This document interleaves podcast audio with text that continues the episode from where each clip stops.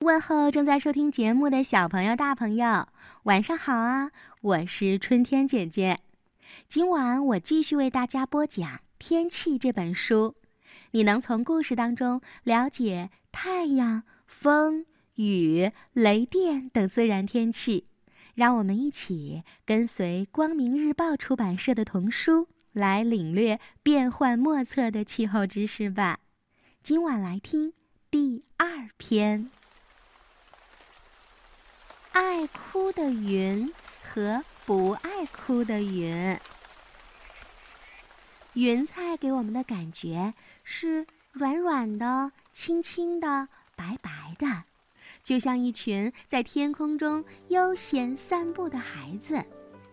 当然，这是说那些不下雨的云彩。我们的老师不这么说，而是把这些不下雨的云叫做。积云，积云是由圆圆的、胖乎乎的云朵组成的。积云可以分为高积云和卷积云，它们是由小水珠形成的。这些水珠的重量呀，不足以形成雨水降落下来。它们很轻盈，飘得很高，在地球上不投射任何的阴影。欧洲北部的阳光是有一些吝啬的，那里常常容易形成柔软的卷积云或者高积云，所以那里常常是天高云淡，很少下雨的。卷积云常在下午出现，它一出现呀，这一整天和接下来的一天都不会下雨。卷积云不是下雨的雨云。只要它在天空这个大舞台上出现，就不会有更大更厚的云团产生，也就不会有雷雨大作的大戏演出啦。和其他的积云一样，卷积云的作用也像是一把遮阳伞，它们遮住一部分的阳光照射，能带来丝丝的凉爽。所以说，天上有卷积云，天气会十分的舒适。下雨的云，老师们把它叫卷云，也就是冰云。它们往往站在天空很高的地方，那里的空气很潮湿，水蒸气渐渐的就会凝结成雨滴。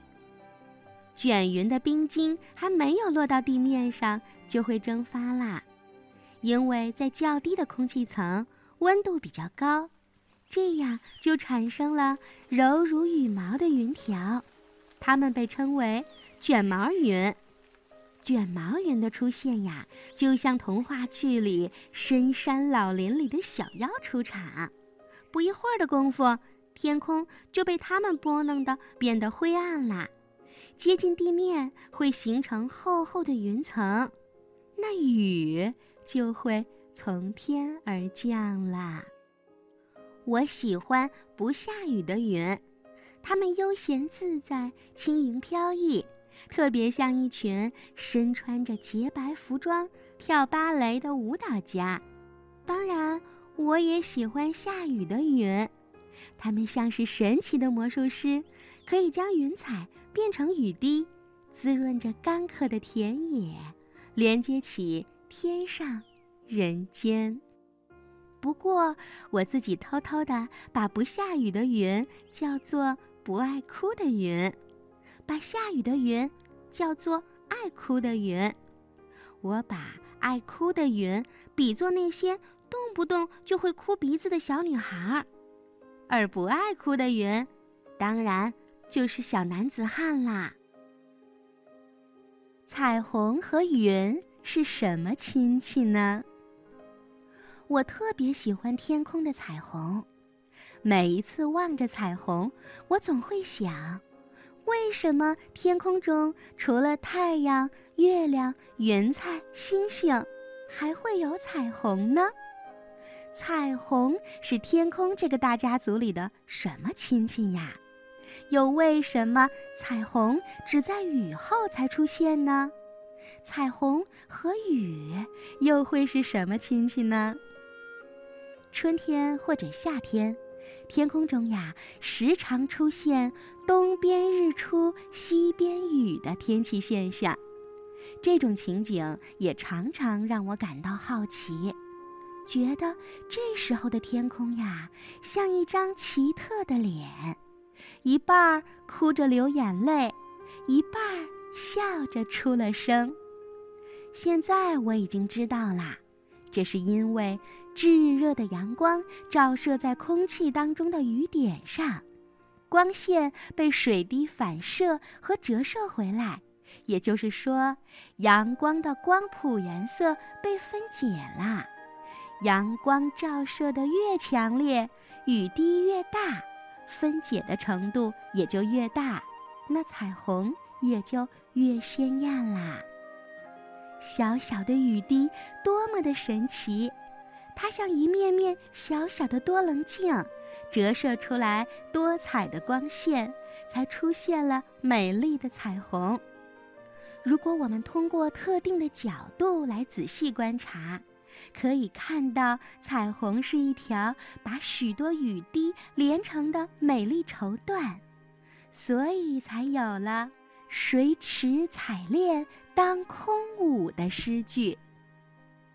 不知道小朋友们还注意过没有？如果我们移动，彩虹也会跟着我们移动。过去的儿歌总是唱。月亮走，我也走，一走走到家门口。其实彩虹走，我也走，也是可以一走走到家门口的。只是走到了家门口，也永远都找不到彩虹到底是从哪里发射出来的。它藏在彩虹与地面接触最隐秘的地方。你越是想找到它，它就越和你捉迷藏。你看得见太阳光的颜色吗？太阳是我们看得见的，但是太阳光是很奇特的。一般情况下，我们看不见它，只能感受到它的温度，它的刺眼。从而感到它是实实在在存在的。我们看得见彩虹，是因为彩虹有绚丽多姿的颜色。其实，彩虹的颜色就是太阳光的颜色。彩虹有赤、橙、黄、绿、青、蓝、紫七种颜色。通过水滴的折射，让我们看到了阳光居然有这样多种美丽的颜色。雨过天晴，空气清新，天空湛蓝，空气中的水蒸气和灰尘越少，那天空也就越蓝，阳光就越来越明亮。相反，我们却看不见阳光应该具有的彩虹那样绚丽夺目的七种颜色了。这个时候，我们看到的只是光谱中最短的蓝色，这是为什么呢？准确的说，蓝色我们也是看不到的，看到的只是光的明亮。这是因为，光有直射和折射。还有散射，在光的散射中，太阳光中的蓝色分布的最多。光线和大气层中的气体分子相遇的时候，偏离它们的直行轨道，像被风吹散的花香一样，分散到四面八方。如果没有散射，阳光的光线只能到达阳光直射的位置。那么将没有光线透过我们的窗户。原来光的散射就像机关枪的扫射一样，威力是这么这么大。原来光的散射像花香被吹散那样，香味四溢，弥漫四周。月球上没有大气层。也就没必要在月球上建造带窗户的房子啦。那里的阳光亮度和温度都是均匀的，阴影处则是阴暗冰冷的。从月球上看天空，即使是在白天，也比我们的夜空要黑暗很多。这就是地球和月球不一样的地方啦。光和光的照射方式，还有大气层，让我们生活的地球如此丰富多彩。蓝色光线的原理同样适用于紫外线。紫外线我们肉眼虽然看不到，但可以感受得到。如果我们的肌肤长时间裸露在蔚蓝的天空下，就会被太阳晒伤的。光线就像神话森林里神奇的花朵，蓝色的花我们看得见，紫色的花我们就看不见，但是却深藏暗器，时时能够刺伤我们。太阳蓝色的光线遇到外界因素的变化，比如通过水珠或者灰尘的过滤，就会改变颜色。我仔细观察过。在清晨或傍晚，阳光经过漫长的太空道路到达我们的眼前，天空被染红了，也就是我们常在作文里写过的“朝霞满天”或者“晚霞如火”的情景。太阳光的颜色一下子变成了如此鲜艳的红色，这是为什么呢？嗯，这是因为有了外界水珠或灰尘的阻挡，像是遇到了阻挡它的冰室，它得换一身红色醒目的盔甲或者披风出来，冲破包围，做一番崭新的亮相吗？呵呵，因为蓝色光线被过滤啦，棱镜当中的红色成为了主色。正是因为这种原因，不同的时候，天空会出现不同的颜色。大气层里富含水珠和微尘的时候，天空是暗蓝的，甚至是灰色的；乌云密布的时候，整个天空都是黑暗的。这时，我们就不得不借助电灯啦。凌晨，世界还是黑色。或者灰色，光线暗淡的时候，我们还分不清其他的颜色。东方既白，我们先看到了鱼肚白的颜色，然后晨曦出来了，天空渐渐被染成了粉色，世界也变得多彩起来。傍晚，这个颜色渐变的过程则是相反的。不过仔细观察的话，傍晚天空的颜色和清晨的颜色是不一样的，因为早晨的空气更冷、更干燥，这就让傍晚天空的颜色和早晨不一样了。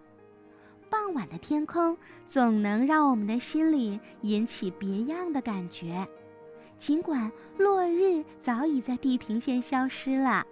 但四射的余晖让我们以为天还会亮很久，肉眼看不见的太阳还会沉在地平线下仰望空中，依依不舍地照射一会儿云彩。